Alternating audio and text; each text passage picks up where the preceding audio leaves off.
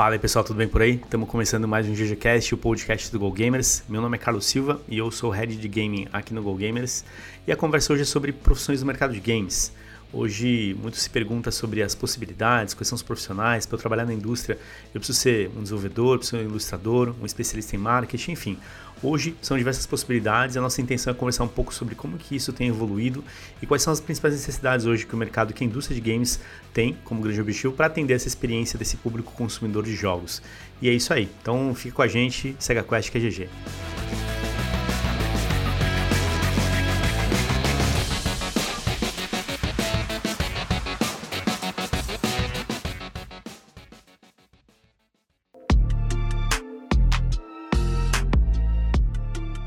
Fala aí pessoal, beleza por aí? Bom, hoje a gente fala sobre um, um, tema bem interessante que é sobre o mercado de profissões no universo de games, é algo que cada vez mais tem a procura, inclusive, né? Pensando em, em carreira, pensando em possibilidades. Hoje a gente tem diferente de alguns anos atrás, né? Muitas outras possibilidades quando a gente pensa em setores, quando a gente pensa em profissionais. Pode ser profissional de marketing, desenvolvedor, atleta profissional de esportes, enfim. Então tem muita coisa acontecendo e a nossa intenção é bater um papo sobre isso, dar um pouco mais de, de ideias e de possibilidades. Mas, como sempre, estou acompanhado, inclusive de profissionais de diversos setores aqui dentro do de Games para bater esse papo. E aí, Maurão, beleza por aí? Salve, Carlão, tudo bem? Então, Mauro Berimbau aqui, professor, consultor Go Gamers e eu já dou aula sobre esse assunto, acho que faz 10 anos já. Sobre Perfeito. games e tal. Bacana. Sensacional. Então é, você é o cara aí que vai dar a trilha de conhecimento também. Perigo. Fala aí, Afonsinho, beleza aí? Opa, fala aí galera, Afonsinho aqui. É... Hoje eu sou diretor de criação do Go Gamers, responsável pelo projeto gráfico da Pesquisa Game Brasil mas já por uns sete anos sou responsável pela parte de toda a parte de trade marketing, material offline das campanhas de lançamento da Warner, EA, Capcom, entre outras. É isso aí, sensacional. E aí, Pablão, beleza hein? Tudo bom, pessoal? Aqui é Pablo Rafael, sou consultor Go Gamers, editor aí do, do site de Go Games, do, do, do blog lá que vocês acompanham e também editor atualmente do Terra Game On, portal de games do site de games do portal de notícias Terra. É, tenho aí algumas, sei lá, uns 12 anos de jornalismo de games, de, desde a época do impresso aí, das, da, das principais revistas que continuam no mercado, por incrível que pareça. Até uh, sites, passagens aí pelo UOL, por, pelo The Enemy, pela antiga PC World enfim, estamos sempre aí na atividade, né? Lutando aí para o mar não nos engolir. É isso aí. Muito XP, hein, Pablão? Sensacional, velho. Bom, eu não contei, mas né, eu, eu também trabalho com comunicação, planejamento estratégico. Hoje eu posso dizer que eu sou mais um cara que é estrategista nesse universo, entendo um pouco de tudo, né? Então tento navegar no máximo de possíveis para trazer somente caminhos e possibilidades para construir campanhas e projetos, seja de comunicação, tecnologia, enfim. Então acho que é um pouco disso que a gente vai também conversar nesse papo completo. Mas, Você mas é Maurão, coach? Oi? Sou coach? É coach? Olha, pode ser, cara. Não tinha pensado nisso. Quem sabe no futuro. coach de games. Né? Bom, pra gente começar, Maurão, acho que vale a pena dar um contexto geral pra galera, né? Porque quando a gente pensa na indústria de games, lá nos anos 80, anos 90, a gente tinha um cenário diferente quando a gente fala de profissões e tudo mais. E hoje, em 2021, temos outras coisas que foram sendo apresentadas, é, outras é, diversas funções, no final das contas, e, consequentemente, as pessoas têm curiosidade. Então, dá um contexto geral para a gente aí do que a indústria mudou ao longo desses anos. Você que é um professor, trabalha justamente na, na construção de carreiras também. É curioso você falar do, começar falando, puxa, nos anos 80 e 90 era diferente, porque, bom, foi o, o as décadas que eu cresci e que eu sonhei em trabalhar com games na minha vida. Foi nesse período, né? E eu trabalhei com games nesse período. Eu fiz. Eu trabalhava em locadoras de videogame. Né? Como eu já contei em algum outro instante aqui, mas acho que nesse é mais pertinente. uh, uh, e, era, e, e, e, a dúvida que eu tinha na época era assim: puxa, gosto muito de games, gosto muito de consumir jogos, né? gosto muito de jogar jogos. Tenho vontade de trabalhar com isso, mas qual que é o caminho, né? E naquele instante eu não enxergava muitos caminhos para trabalhar com games, né, nos anos 90. Até porque a indústria de jogos digitais no Brasil existia, né? Tínhamos uma indústria aqui, tínhamos desenvolvimento de jogos, a Tectoy, por exemplo, era importantíssima, né? Desenvolvia jogos aqui. A Playtronic trazia também jogos aqui, era representante da, da Nintendo na época, né? No, no, no Brasil. Aí acho que o, o Pablão manja dos Paranauê mais da, das datas, dos dos detalhes do que eu. Mas é, é, eu acho que são, são é, nós vivíamos um período diferente ali, né? Mais recentemente, acho que a partir dos anos, talvez entre 2000 e 2010, né? Com a facilitação de acesso aos recursos de desenvolvimento de jogos digitais, nasceu a indústria indie de games. E a indústria indie de games abriu muitas portas para pessoas é, quererem entrar, né? poderem entrar na área do desenvolvimento de jogos digitais, algo que não era tão simples lá atrás, né? É, então isso abriu portas para que muitos brasileiros que sonhavam trabalhar com games, enfim, achassem esse caminho, né? Dentro da faculdade, quando é, eu, é, é, quando os alunos vêm falar comigo que, poxa, professor, gosto, de, gosto muito de games, quero trabalhar com isso, quais são os caminhos para eu entrar nessa área? No geral, os alunos eles vêm com essa. Né, é, pessoas aí de 18 a 21 anos, né, mais ou menos.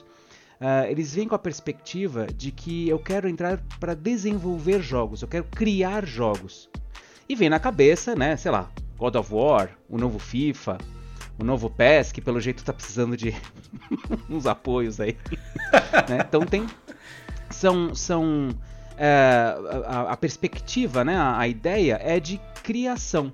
Só que grande parte, né, diria que do, do meu primeiro contato com os alunos que estão é, com essa preocupação é abrir a cabeça deles para uh, ah, ou tantos outros caminhos que existem para a gente trabalhar dentro da indústria de jogos digitais que não é diretamente na criação de um jogo, né? Tem outros espaços e talvez até espaços que interessem mais os interesses, né, de, de ou as capacidades, as, os desejos, os é, como é que eu chamo isso, os, né, as habilidades de cada um dos alunos do que necessariamente é, criação, né? E dentro, mesmo dentro da criação, tem muito aluno que veio com a cabeça de ah, mas eu preciso saber programar jogo, eu não sei programar jogo, e não é bem assim, é, é bem mais.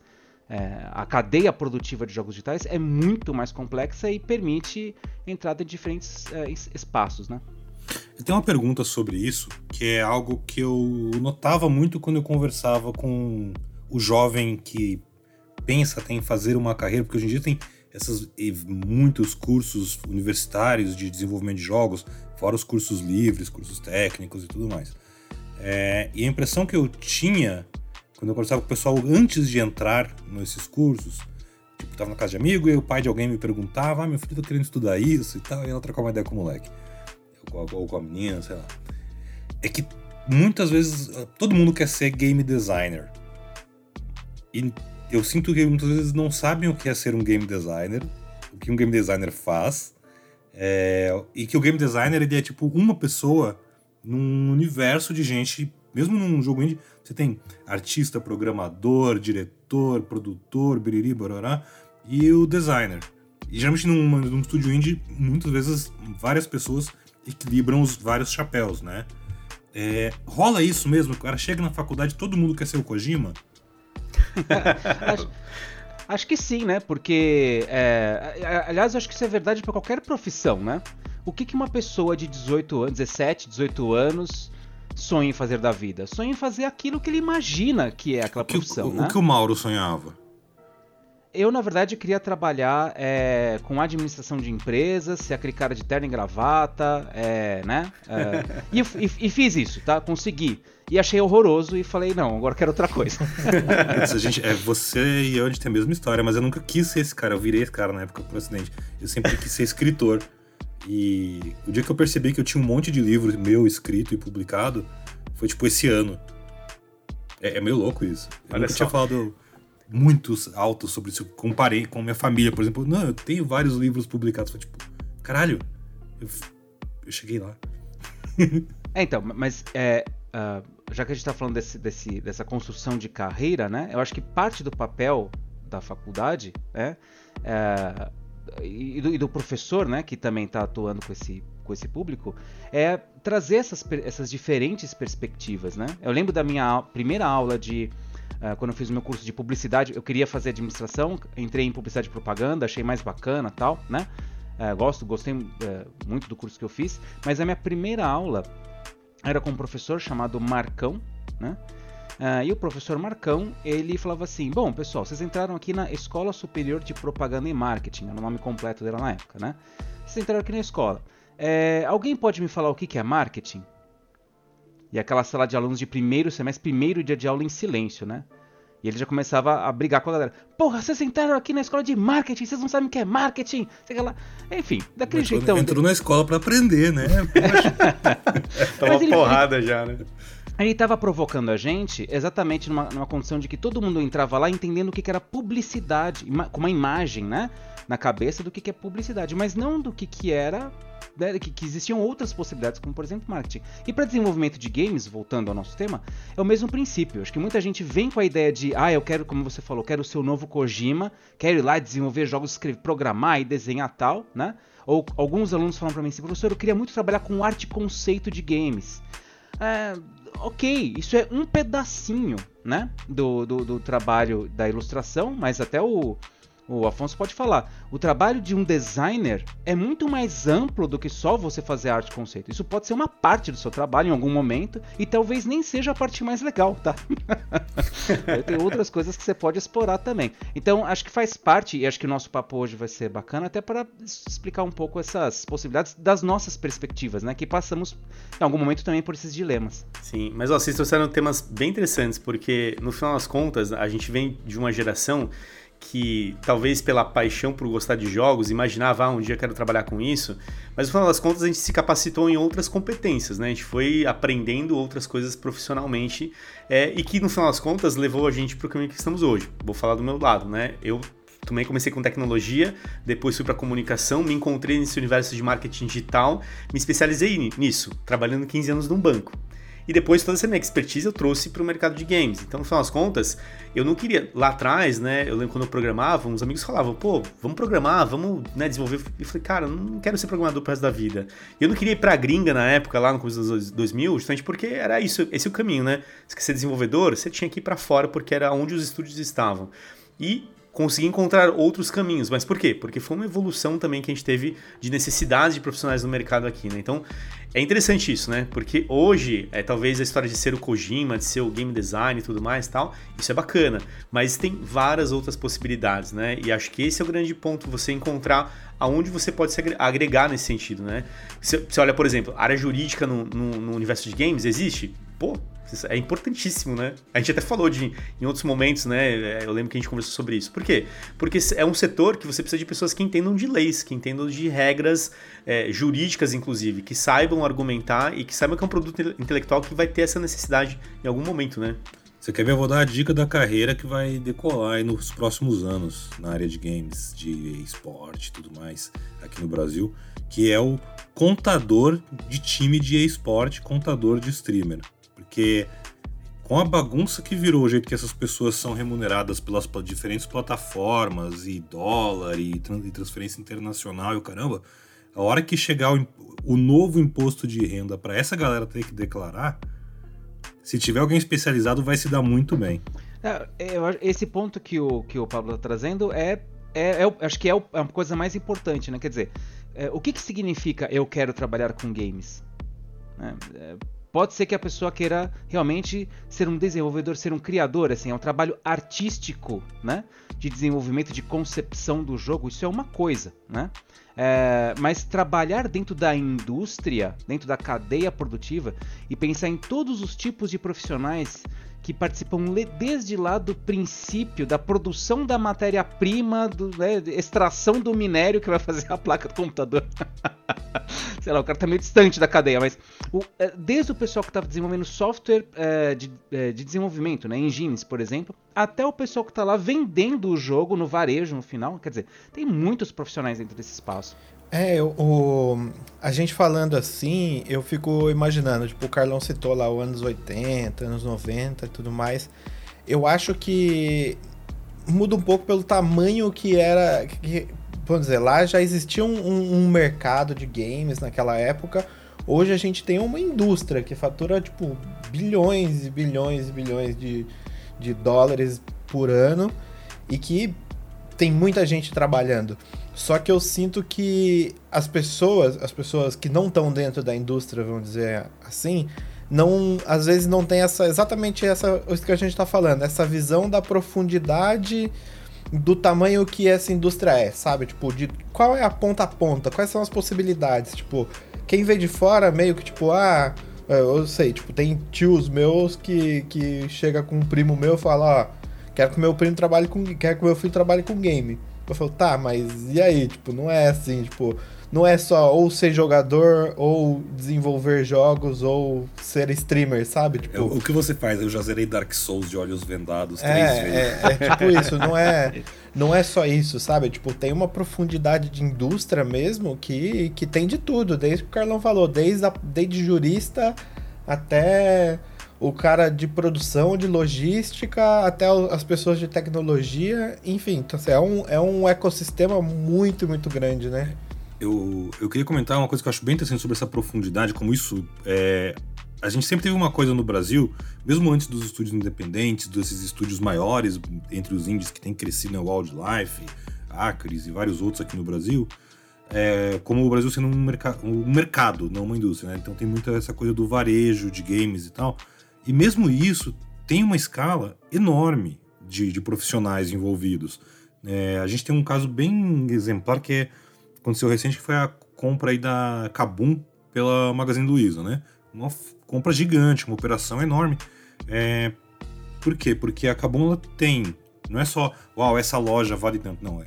Toda a cadeia produtiva dessa loja, cadeia de distribuição, de compra, principalmente, né? Onde é que esses caras adquirem máquina, onde é que eles adquirem os acessórios e tal, que faz com que ela valesse aquela grana toda que a Magazine Luiza adquiriu. Adquiriu a empresa. Ou seja, é, não é só o ponto de venda, não é só o aplicativo que você usa, é se ter a pessoa que sabe comprar, ou seja, você ter o pessoal do, do, da propaganda, o pessoal de comunicação visual dali e dos parceiros também, né? O Afonso sabe quanto é o trabalho do pessoal de, de criação para algo que vai funcionar no ponto de venda, seja numa mega store, seja na lojinha, seja no, no site, tipo. Então, mesmo quando a gente pensa só em varejo, é, é muito mais do que não é só o vendedor. E tem uns caras que sabem vender bem pra caramba. É incrível. Também. Mas eu, eu acho interessante isso, pensar em, tipo, você quer trabalhar com games? Eu já fui dono de lan house. Tipo, Jura? Meu... Agora conta. conta Queremos saber. Né? Não, não, quando eu, é, quando eu tava. Eu, eu, cansei de ser, tipo, corporativo total.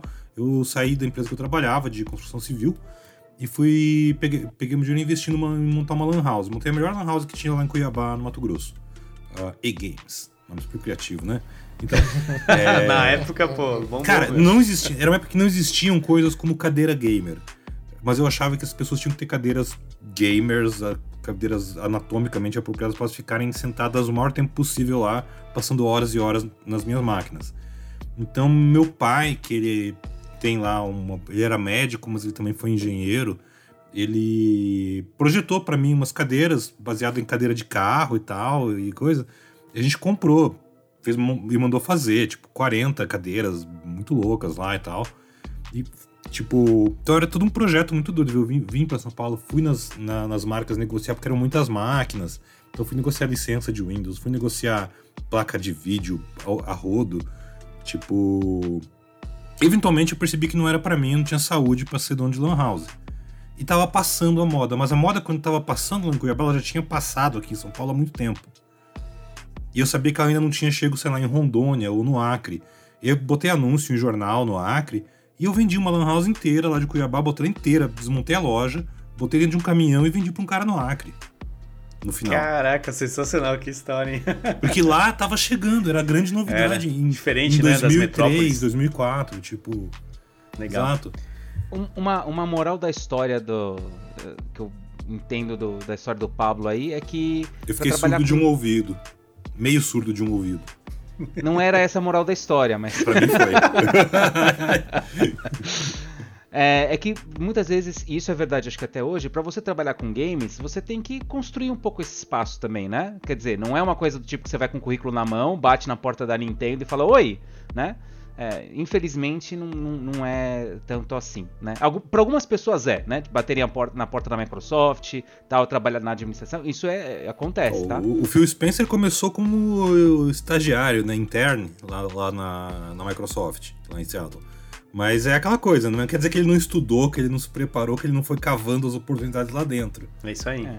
É, no, no, nosso, no nosso canal lá do Profissão Gamer, que tá no nosso site, tem várias dessas histórias aí que a gente pode resgatar até, né? Que inclusive tem a do, do Marcos, né? Que acho que é da da Blizzard, né? Isso, que, é. que ele conta exatamente isso. Bateu na porta. É, bateu na porta, invadiu o elevador. Hoje em dia o Marquinhos seria arrastado para fora do prédio, cara. Hoje ele não conseguiria fazer isso, mas nem a pau. mas acho que é um pouco isso, né? De querer, da gente conseguir é, lutar para tentar construir esse espaço que a gente construir e achar, né? Esse espaço que a gente quer trabalhar dentro do, da indústria, né? Tem um pouco de, de sacrifício também, diria assim. Tem, e tem uma coisa que eu acho muito interessante, você vê pela história de qualquer um de nós aqui, de tantas outras que a gente escuta, que é assim, é, que é isso que tu tava falando da turma quando eles começam a estudar e eles vão descobrindo e tal. É, você tá sempre se moldando. Você nunca para de mudar, de encontrar outra coisa. Você, tipo, a, a pessoa que o profissional realizado que você vai ser um dia, né, não necessariamente é a pessoa que você pensou lá no começo. Muito provavelmente, não é. provavelmente não será, é, exatamente. Exato. Pela experiência não é, né? Mas vocês tocaram nos pontos bem interessantes. É, por exemplo, hoje a gente sabe que tem uma indústria, tem, né, tem diversas, é, diversos setores, diversas competências envolvidas dentro desse universo de games. Mas tem algumas informalidades que vão surgindo com o tempo. Né? Então, pegando carona no mundo dos esportes que tem outras necessidades, né, de outros tipos de profissionais e que tem algumas coisas que ainda estão cada vez mais se capacitando, mas que você vê é interessante você ver profissionais que talvez é, vamos lá, pegar um exemplo na prática. Ah, eu quero ser um caster. Pô, eu sou um bom comunicador. Qual era o caminho que você ia? Ah, vou trabalhar na rádio, trabalhar na TV, tudo mais, tal, né, cenário esportivo, tal. E hoje é um profissional extremamente necessário para justamente fazer o trabalho de, de narração de torneios. Assim como toda, todo, toda, todos os outros profissionais que fazem parte dessa estrutura. O League Ops, por exemplo. Eu, de verdade, League Ops para mim é um negócio totalmente novo, né? E que é fundamental hoje para um torneio acontecer, né? Com, com estrutura, com, com, com regras e tudo mais tal. É, e são coisas que vão surgindo, né? Novas necessidades. Enfim, então, até para saber um pouquinho da opinião de vocês, se isso ainda é algo comum nesse universo eu, eu tava com uma coisa na cabeça que é exatamente o que você falou. É muito louco porque esse ecossistema de, de trabalho do mundo dos games é uma coisa que existe, é, exige profissionais que já vêm de, de, de longa data, tipo desenvolvedores, é, artistas visuais, enfim, é, pessoal que trabalha com som para a parte de desenvolvimento do jogo. A partir do momento que a indústria começa a popularizar e aumentar, e, e o jogo, ele abre possibilidade para muita coisa. Que nem o Carlão falou, tipo, desde os caras que fazem, tipo, desde o League Ops, de um campeonato de esporte, ao. Eu, eu não aprendi até hoje como é o nome dos caras que são os designers de thumbnail. Tipo, os thumb makers, né? É, thumb makers, isso. Tipo, é, é uma profissão hoje. Existem pessoas capacitadas e muito boas para fazer, tipo, thumbs de jogos ou thumbs de canais de jogos thumbs de, de canais da Twitch. E é, uma, é um universo de, de possibilidade que parece que é um leque que cada vez se abre mais e, e, e, é, mais, e é mais expandido, assim, conforme o jogo vai ficando mais popular, né? O jogo, tipo. O, o, o Thumb Maker, ele é digital, o. Né? É como se ele fosse o artista que fazia capa de disco e aí ele passou a fazer capa de CD. E agora ele faz thumb de vídeo? É. Praticamente. É o cara que ser. fazia a capa de revista, o, o, o designer que fazia o, a capa da Veja, agora é o cara que faz as capas dos vídeos do YouTube, é, entendeu? interessante, é isso aí. É. Não, um campeonato, ele tem uma série de, de artes que são produzidas, né? De abertura, fechamento, de intervalo. É isso, é uma produção de um, de um, de um evento mesmo, né? E, e tem alguém operando aquilo, né? Colocando é, e tem, e tem, colocando tudo. E tem o cara que só configura a operação. Tipo, tem o cara que pega as artes, configura o OBS para por cara que vai operar, tá com tudo em ordem lá para poder e, executar. E eu tenho uma pergunta sobre isso, pensando no seguinte. É, o cara que quer fazer jogos, beleza, hoje em dia existem cursos, existem mil coisas, além dele poder muitas vezes aprender com comunidades de mods, coisas que a gente comentou muito naquele podcast sobre pirataria, né?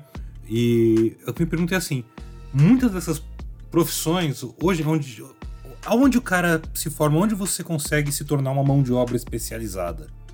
Então, eu, uh, Pablo, eu vou responder, uh, uh, tentar responder a sua pergunta. É, mas antes, eu acho que a gente precisava falar de uma coisa que a gente devia ter falado mais no começo, que é, bom, quais são os caminhos que a gente precisa... Tá falando, são vários caminhos, são várias possibilidades, são vários empregos. A gente, a gente fala no final, a gente deixa pro quais final. Quais são? quer, saber é pra... como, quer saber como conseguir um emprego na indústria de games? Contrate a Go Gamer, compre nosso curso, o curso supremo da profissão gamer. não tem esse livro não, galera, tô brincando. Mas... Ainda, ainda não, ainda, ainda não. não. hein? Anota quem sabe, quem sabe. Faça o... uma pré-venda que um dia sai. dentro, dentro da, da, da, indústria de games, eu acho que é, eu, eu enxergo quatro principais caminhos para você atuar dentro de, da indústria, tá? Bom, a gente está falando de várias coisas das bordas, né? Por exemplo, é, a gente está falando, por exemplo, do pessoal que trabalha com thumbnails, mas sim, mais, mais dentro mesmo da, da parte da produção do jogo digital. Eu, eu enxergo quatro é, grandes blocos. Grandes blocos.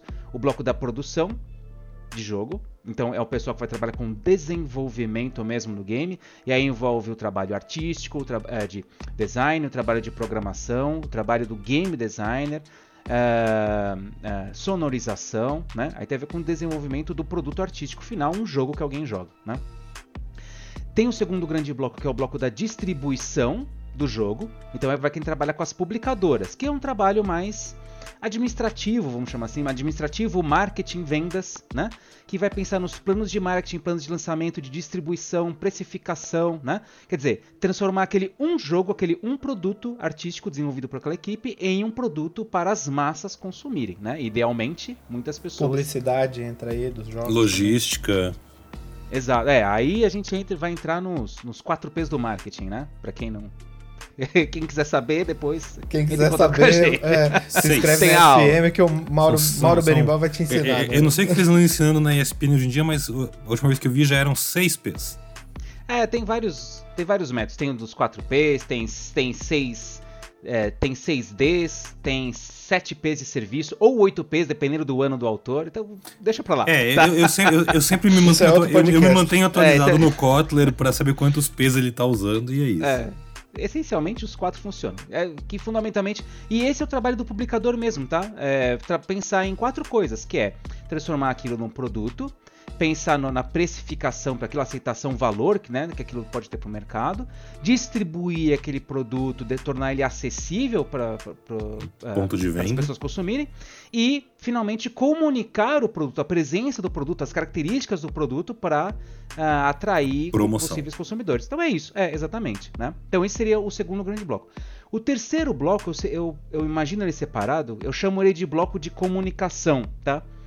Que é todo aquele pessoal que trabalha com mídia, uh, desde, os, desde os streamers até a mídia especializada, né? Que discute, analisa, produz con é, conteúdo sobre games, é, que é uma parte importantíssima de contato né, dos consumidores, uh, muitas vezes com uma visão crítica né, a respeito até da própria produção da indústria. E que hoje tem absorvido muita gente, né? Muita gente Uh, entra, começa a fazer vídeos no YouTube, sonha em ser um streamer, né? Trabalha com esse grande bloco da, da, da, da comunicação, né? É, que envolve a indústria de jogos digitais. E o quarto grande bloco é o bloco dos esportes, né? Que hoje tem crescido bastante. Uh, envolve uma lógica de, você pode também trabalhar na comunicação de esportes, então se tornar um, um streamer, se tornar um atleta. Uh, você pode trabalhar em alguma empresa que uh, patrocina esse tipo de conteúdo, você pode trabalhar na mídia que cobre esse tipo de evento. Uh, então é uma, é uma indústria, uma cadeia produtiva, né? uma indústria que tem as suas particularidades, que tem uma relação muito próxima com a dos esportes, como um de modo geral, né?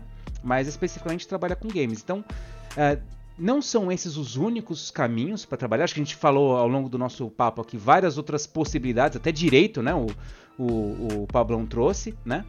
É, mas diria que para trabalhar mais. É, diria que os quatro canais principais, os quatro blocos principais de produção, eu acho que são esses.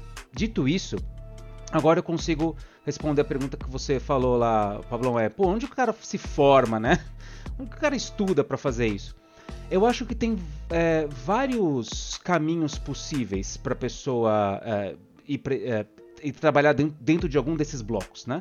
No geral, a pessoa trabalha, é, pode escolher caminhos que estão relacionados com a administração de empresas, barra marketing. Eu acho que isso abre bastante caminho né, para você trabalhar nessa área da, da, da distribuição de, de, jogos, na parte de produção também, né?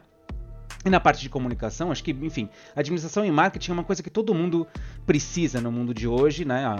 O sistema hoje exige esse tipo de profissional, então acho que é um bom caminho. Trabalha na parte de comunicação especificamente, né? Então, com os cursos de áudio e vídeo, é, ou mesmo publicidade, pode ser um caminho interessante para quem está querendo ir para o jornalismo, né?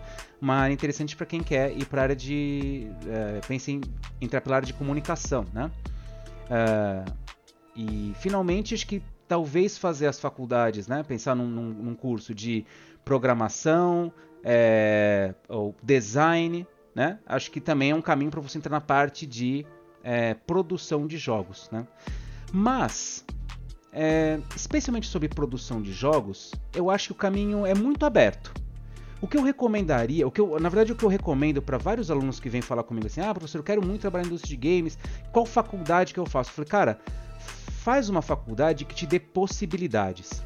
Por exemplo, você fazer design, você fazer programação, você fazer administração, único exclusivamente com a intenção de trabalhar com games, me parece um pouco de desperdício, tá? Porque a capacidade que a gente ganha como profissional ou como ou jornalismo, né? Comunicação, eu quero dizer também no sentido amplo, né? É, a capacidade que a gente ganha como profissional nos dá a possibilidade de trabalhar com várias coisas diferentes, com games inclusive, né? E nada impede que, como aconteceu ou acontece com, com, com muitos profissionais, parte do seu dia você trabalha com games, né? Você trabalha naquela indústria, parte do seu dia você está fazendo algum outro tipo de é, atividade. No meu, o meu caso, por exemplo, eu dou aula de games, eu estudo esse assunto, eu pesquiso sobre isso, eu trabalho também com, com, com jogos, ajudo no desenvolvimento, apoio o desenvolvimento de jogos também, mas não é única exclusivamente a coisa que eu faço. Então, é, flexibilidade profissional é uma coisa que eu acho que é interessante também e não é um uh, não é um defeito, né? acho que talvez seja até para muitos casos até uma vantagem, né? É por isso que você não consegue jogar, hein, Maurão? Descobrimos. esse, é, esse é, um outro assunto. Maurão, Maurão ele, ele não conta pra gente, mas à noite ele é TikToker. mas, ó, a gente falou de, de alguns pontos bem legais e acho que o Maurão separou bem aí esses clusters, talvez, de, de profissões tudo mais, de caminhos. Mas sempre tem um ponto que é, que é aquilo que a gente até é, sempre vem e nos perguntam, né? Sou apaixonado por games, quero trabalhar com games. Né? A questão da paixão. É, até que ponto ela ajuda, até que ponto ela atrapalha, porque como experiência própria, né? É muito legal realmente trabalhar com essas estratégias, conduzir esses projetos com essas marcas, marcas que a gente gosta, né? Historicamente, na nossa adolescência, infância e tal, enfim. Mas é um trabalho, é um job no final das contas, né? E que ele vai exigir. Então, como o público hoje ele é exigente na questão da experiência, essa cobrança ela vem pro outro lado também. Então, a paixão ela ajuda, a paixão ela atrapalha. Até que ponto ela é um, é ponto importante para a gente analisar aqui, né? Ó, eu tenho uma opinião bem direta sobre isso. Eu acho que é, a paixão por games é necessária para se você quer trabalhar com isso, mas não é fundamental. Tipo, você para você trabalhar dentro dessa indústria, você tem que gostar de games minimamente, que nem se você vai trabalhar com carro, você tem que gostar de carro, você vai trabalhar com gastronomia, você tem que gostar de cozinhar, basicamente. Ou, no mínimo, você tem que gostar de ver alguém cozinhando. É, mas não é o fator decisivo para você trabalhar. Tipo, não é, nossa, tipo, putz, platinei todos os Dark Souls, agora já estou sou competente para trabalhar na indústria de games. Não, tipo, você tá com esse pensamento, você tá com num caminho completamente errado, assim. Então, é, uma coisa interessante que eu percebi durante muito tempo, tanto em visitando e conversando com, com o pessoal de estúdios, de desenvolvedoras, de, de algumas bem grandes até, é que rola muito um sentimento que eu não diria que é paixão pelo que eles fazem. Óbvio, o criador, o, o cara que tá lá programando, o artista que tá lá fazendo todos os mil tile sets, essas pessoas elas são claramente apaixonadas por aquilo que elas fazem. Tem que ser, ele é um artista. É, o pessoal que trabalha em volta daquilo que torna aquilo possível ama aquilo que eles fazem. mas não tem essa mesma paixão. Você tem que ter uma, tem que ter uma visão um pouco mais distante, menos daquele calor de nossa, isso aqui é a coisa mais fantástica do mundo. Você tem que pensar no produto. E aí tem essa diferença. Que eu acho que eu, finalmente eu tenho que concordar com o Mauro que um dia a gente tem que fazer um podcast sobre videogames são arte, são produto. Eu achei finalmente o, motivo para esse podcast existir na minha cabeça. Beleza. Mas eu vou falar agora como jornalista de videogame, tá?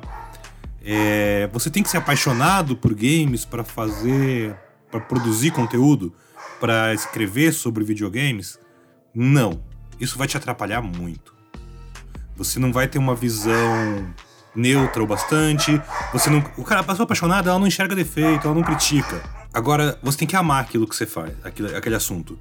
Porque você vai falar dele de tudo quanto é forma.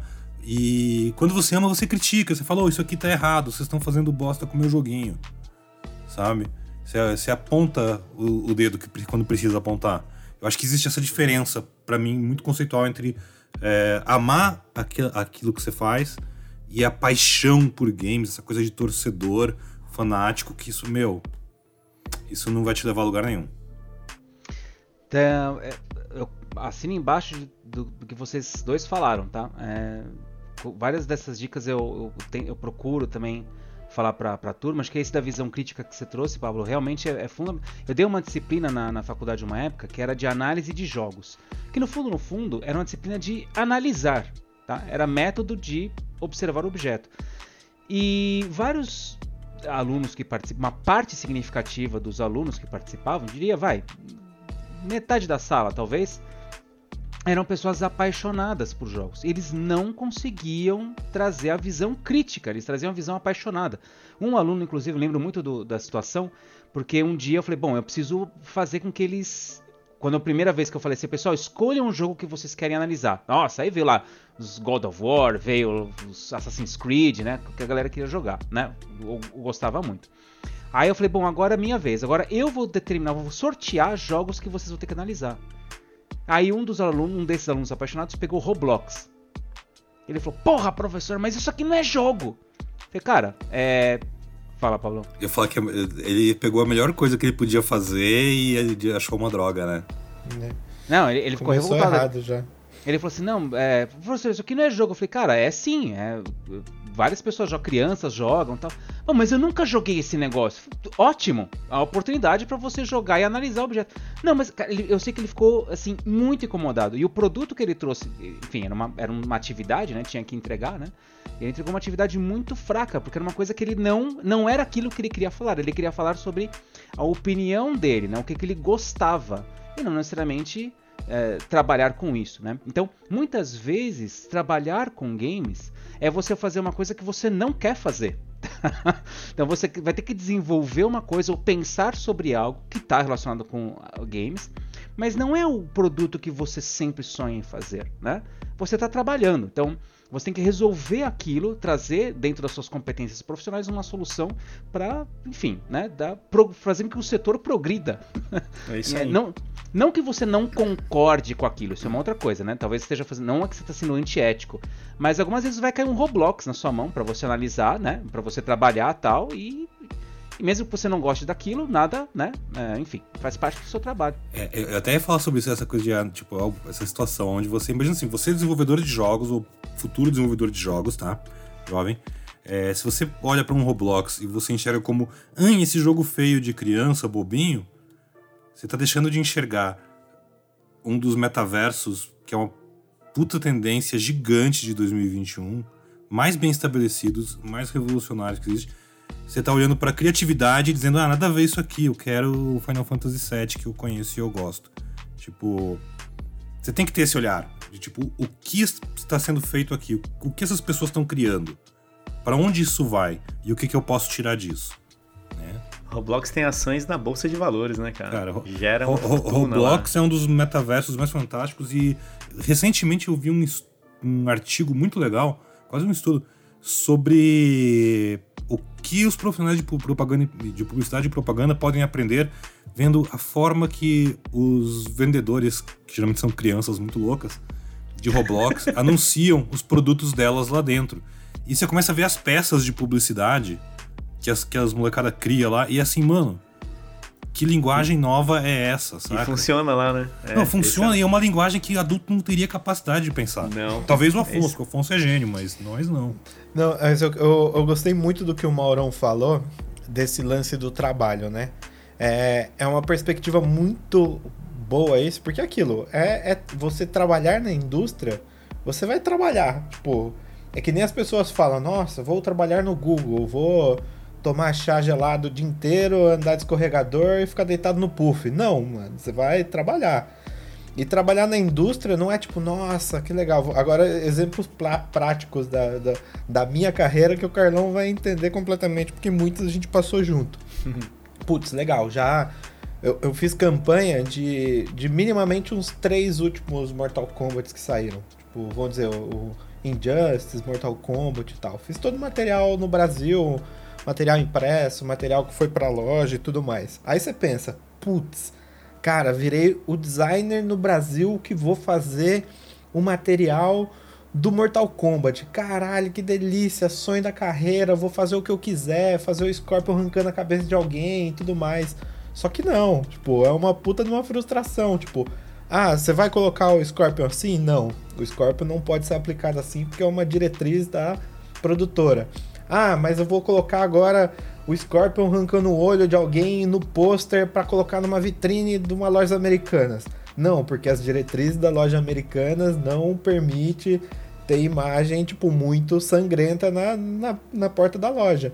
Então, são frustrações, vamos dizer assim, para quem entra com essa visão de tipo, nossa, vou trabalhar com game agora, agora é, é mil fantasias, vou fazer o que eu quiser. Não, tipo, é, é um trabalho profissional, muito bem estruturado, que como qualquer outro trabalho, seja de engenharia, seja de advocacia, tem suas diretrizes, suas regras, sua, seus meios de, de, de produção mesmo, né? Então, é, é, quase aquilo, né? Tipo, dá uma sentada na poeira, dá uma baixada na bola, que não é, não é isso, né? Tipo, não é. Vou trabalhar com games.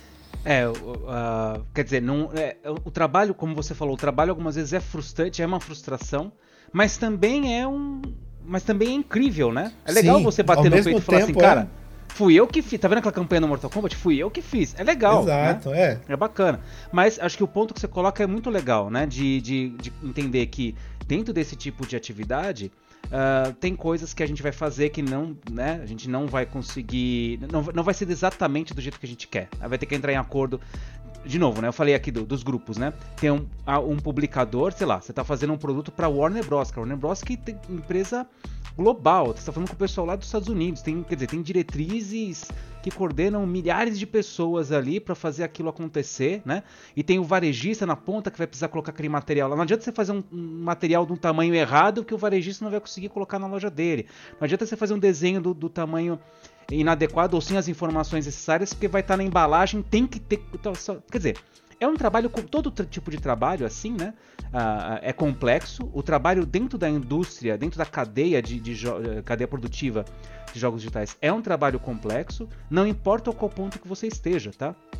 É, acho que o, o Pablão pode até falar também das dificuldades de você ser um jornalista aí, porque você lidar com a opinião pública também, né? Uh, e, e, você não só a opinião pública, mas você também entender que você está avaliando o produto de uma empresa, tal. E tem, sei lá, tem Uh, tem consequências também essas atividades, né? Eu acho que o que difere um pouco, uh, voltando para a questão original do Carlão, né? Desse tipo de profissional, quer dizer, o cara que gosta muito de games atrapalha ou ajuda? Eu acho que se o cara ama o que faz, é bom. Porque amar é o que eu acho que o Pablão colocou ali. Você consegue ter a visão crítica, né, daquilo. Você gosta muito, você respeita muito, você quer fazer aquilo bacana, vai ser difícil, vai ser ruim, vai ter hora que você vai brigar com, aquele, com aquela coisa, entendeu? mas você ama ela. No fundo, no fundo, você quer que aquilo cresça e seja uma coisa boa. Que é diferente de você ser um apaixonado.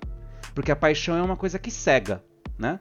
Então aquela, é, você é. quer e a paixão ela é eterna enquanto dura só, né? Citando aí um Vinícius e tal, para ficar bonito isso aqui. Exato. É, vai, pode, pode ser que chegue aquele momento de você fazer a capa do Mortal Kombat lá, e, mas não pode ser desse jeito que eu quero? Não, não pode. Ah, então. Não, aí se frustra, né? E, e quebra, né? Uh, então acho que tem um equilíbrio aí que possivelmente, para quem está pensando e quem está ouvindo nos ouvindo e está pensando em entrar nessa indústria, eu acho que trabalhar com isso faz parte desse processo de aprendizagem. A gente se frustra mesmo no processo, né? E se você passar por essa frustração e falar, não, beleza, entendi como é que é, e continuar dando passo para frente, bem-vindo. É...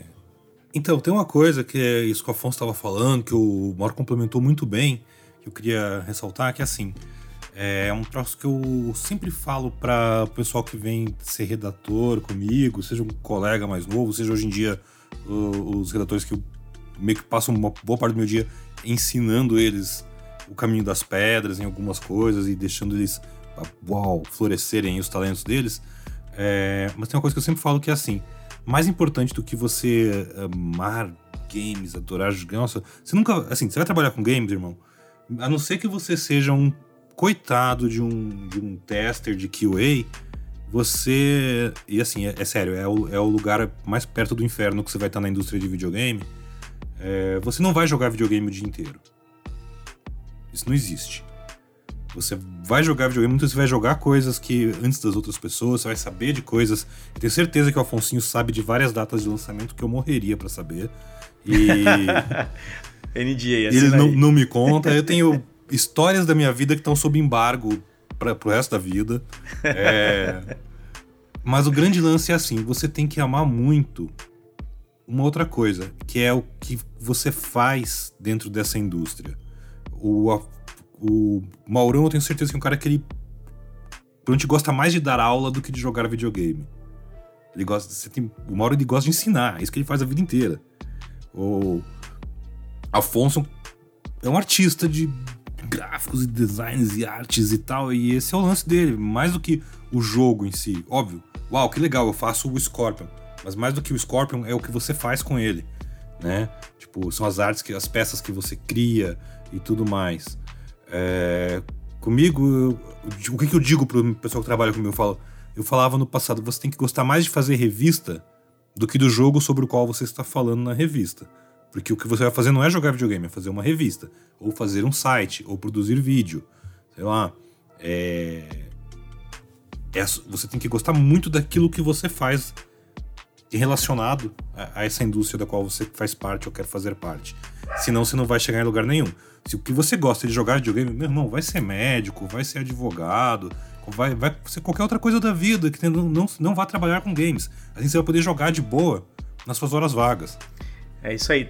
Num resumo geral de tudo que a gente falou, você tem que ser profissional mais do que ser gamer, né? Essa pergunta Exato. sempre rola, né? Pô, legal, você trabalha com games, nossa, você deve acordar e dormir jogando. Não.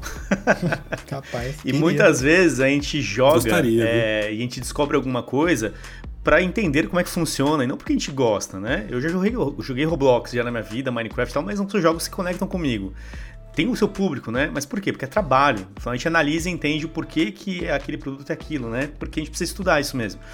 E no final das contas é um pouco disso, né? Hoje, ser gamer não necessariamente é algo fundamental, mas muito mais do que isso é ser profissional naquilo que você está se, é, se, propondo a, a estar disponível para a indústria.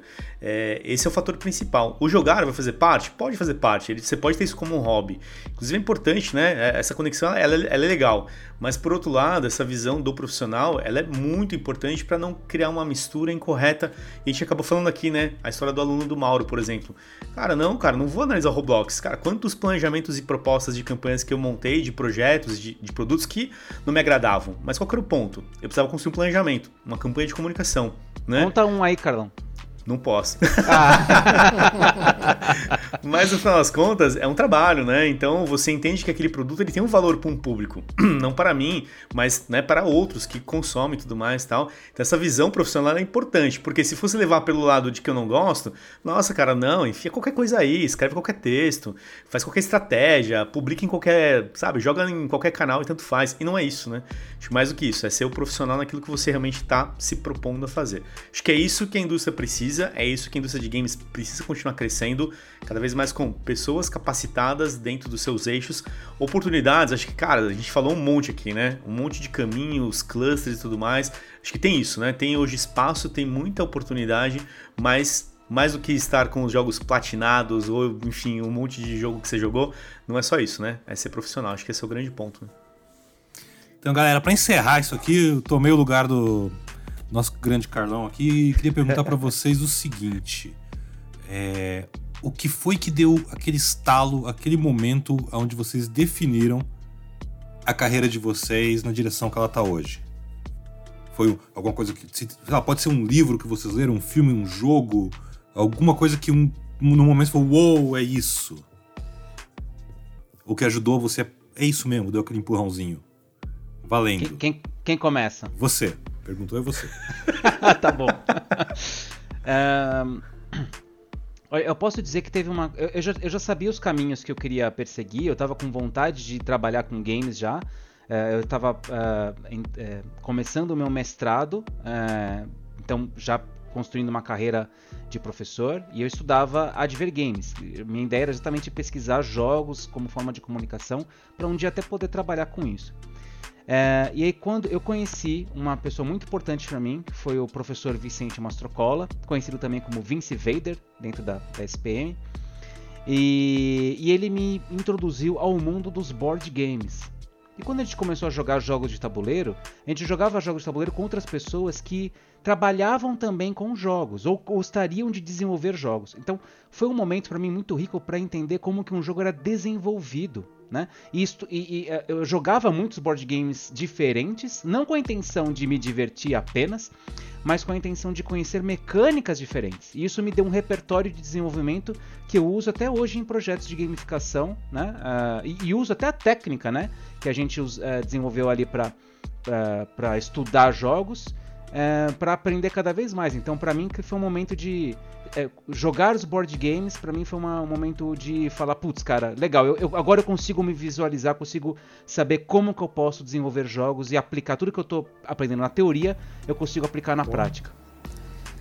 Cara, é, o meu eu vou tentar dar uma resumida numa breve história, mas aquilo, né? A minha, a minha formação profissional como designer eu nunca me formei, nunca fiz faculdade nenhuma, mas eu, eu estudei com. Eu trabalhei com caras muito bons. Então eu, eu, trabalhei com os caras que faziam livros, livros de culinária, livros de turismo. Fiquei muito, muitos anos trabalhando, editorando livro, livro de 400, 500 páginas.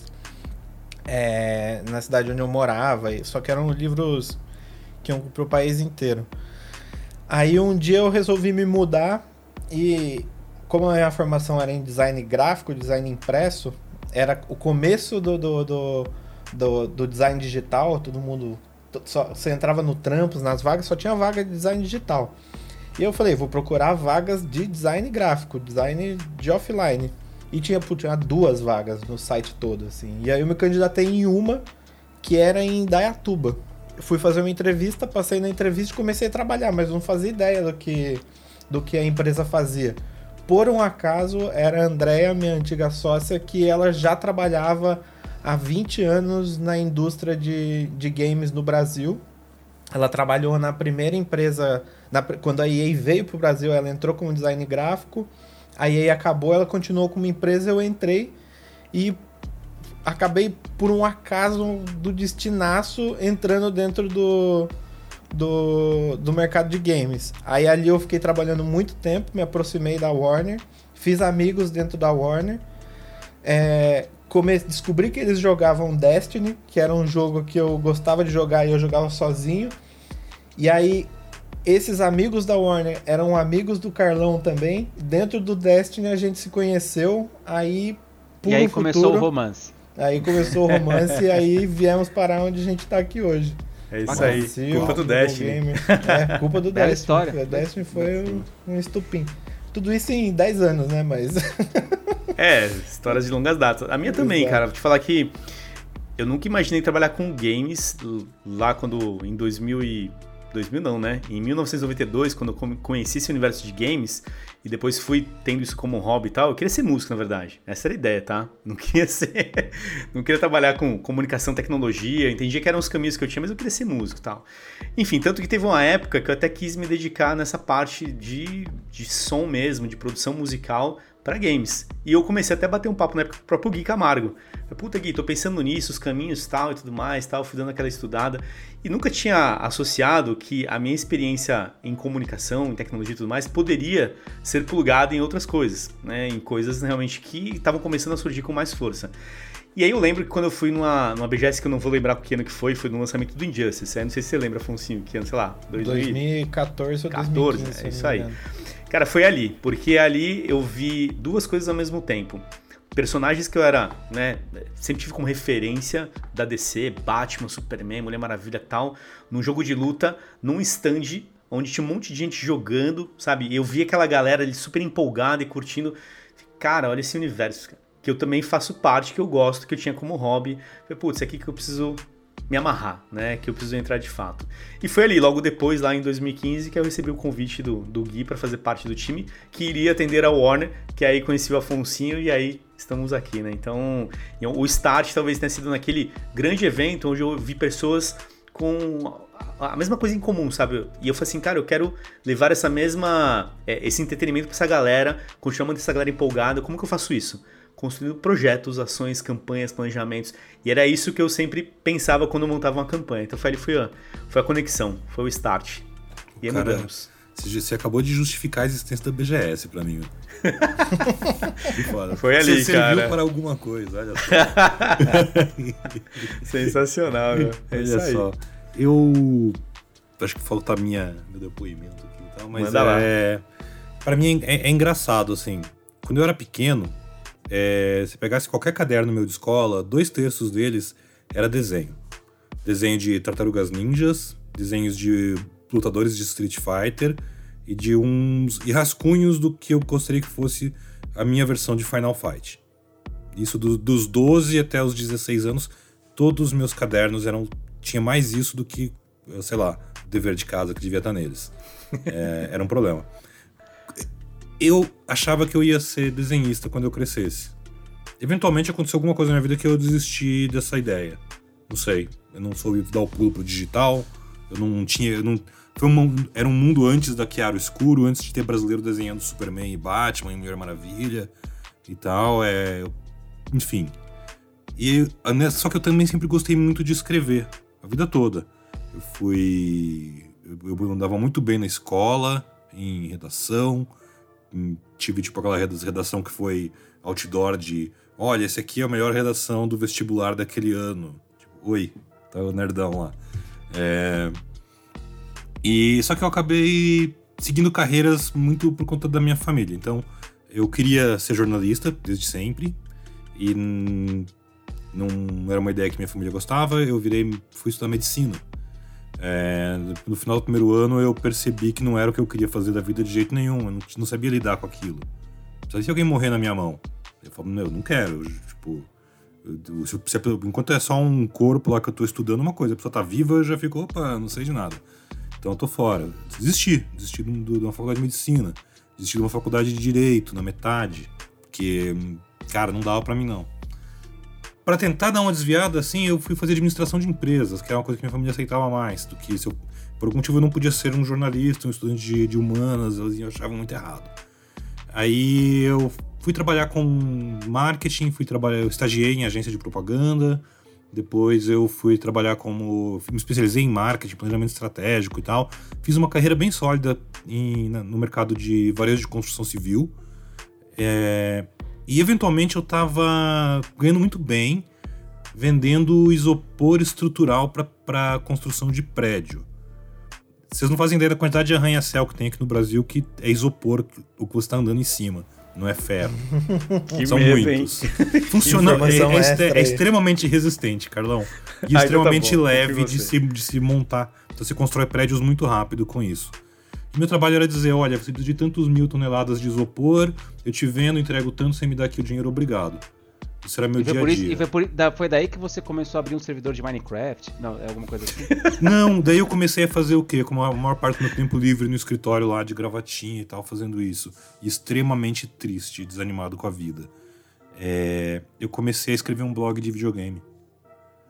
Porque eu tinha vários amigos que eu conheci na internet, Cláudio Brandoni, Fábio Bratti, Caio Corrêa, toda essa galera que tava começando a fazer blogs também, Lucas Patrício, aí da Gomídia, tinha lá o Goluk na época. E eu falei, nossa, eu vou fazer igual esses caras. E aí, eu, em algum dia, no meio disso tudo, eu assisti de novo, pela milionésima vez, Vanilla Sky. Eu tenho uma coisa muito séria, assim. Meu animal espiritual é o Tom Cruise. É, é, eu me oriento por ele. Caraca, em qualquer situação de dúvida, é o que Tom Cruise faria. Sabe? O que Tom Cruise faria nessa situação. Ele sempre vai saber o que fazer. e aí, ele. Estou muito ansioso por Top Gun 2. É... E aí, assistindo aquele filme, eu percebi, cara, pode crer, mano. É, abre os olhos, velho, sai dessa vida e tal. E aí comecei a trocar ideia com as pessoas, não sei o que, não sei. E de repente, o... me ofereceram para fazer uns freelas em revista de videogame. E eu aceitei. Pensa assim, você é um cara lá no interior do nada, fã dessas coisas a vida inteira, e de repente um dia aparece o Fábio Santana, hoje Capcom, na época editor da EGM, te procurando no MSN. No dia seguinte aparece o Pablo Miyazawa, no outro dia o Theo Azevedo. Eu tava assim. It's all happening. E aí veio o meu diretor, queria saber o que diabos eu estava fazendo, porque claramente eu estava fazendo alguma outra coisa no meu computador ao invés de. Vender isopor. Vender isopor. Eu tava, eu tava. Eu já tinha umas duas edições, uma edição, primeira edição de, de revista, assim, com matéria minha publicada. Eu olhei pra cara dele e mandei assim. Ele falou assim: você vai ter que escolher, você vai fazer as revistas aí ou você vai continuar vendendo isopor aqui o resto da vida? Eu olhei pra cara dele assim, então, já que você perguntou, e eu saí dessa, daquela carreira e virei escritor de revista, redator, jornalista, por, por vocação, mais do que por formação. Eventualmente vim morar aqui em São Paulo e conheci todo mundo e fiz uma carreira e tô, sei lá, meu pai costumava dizer: "Ah, é uma profissão difícil, são poucas pessoas que se destacam". Eu viajei o mundo e eu falo que o meu perfil do Twitter é isso, né? Eu viajo pelo mundo jogando videogame e falando com as pessoas que fazem esses jogos. Eu acho que para mim foi uma carreira bem realizada. Porra. Sensacional, tipo, Deu certo. No, é aquele meme, né? no final deu tudo certo. É, é teve aí. muito susto, teve, teve passaralho, teve empresa fechando comigo com o stand dela no meio da BGS. É, teve muito susto no meio disso. Mas até agora tá dando certo. No final da, olhando o gráfico inteiro, assim, amplo e tal, bonito, deu certo. É isso aí. Estamos aqui contando a história ainda. Sensacional, meu. Muito bom.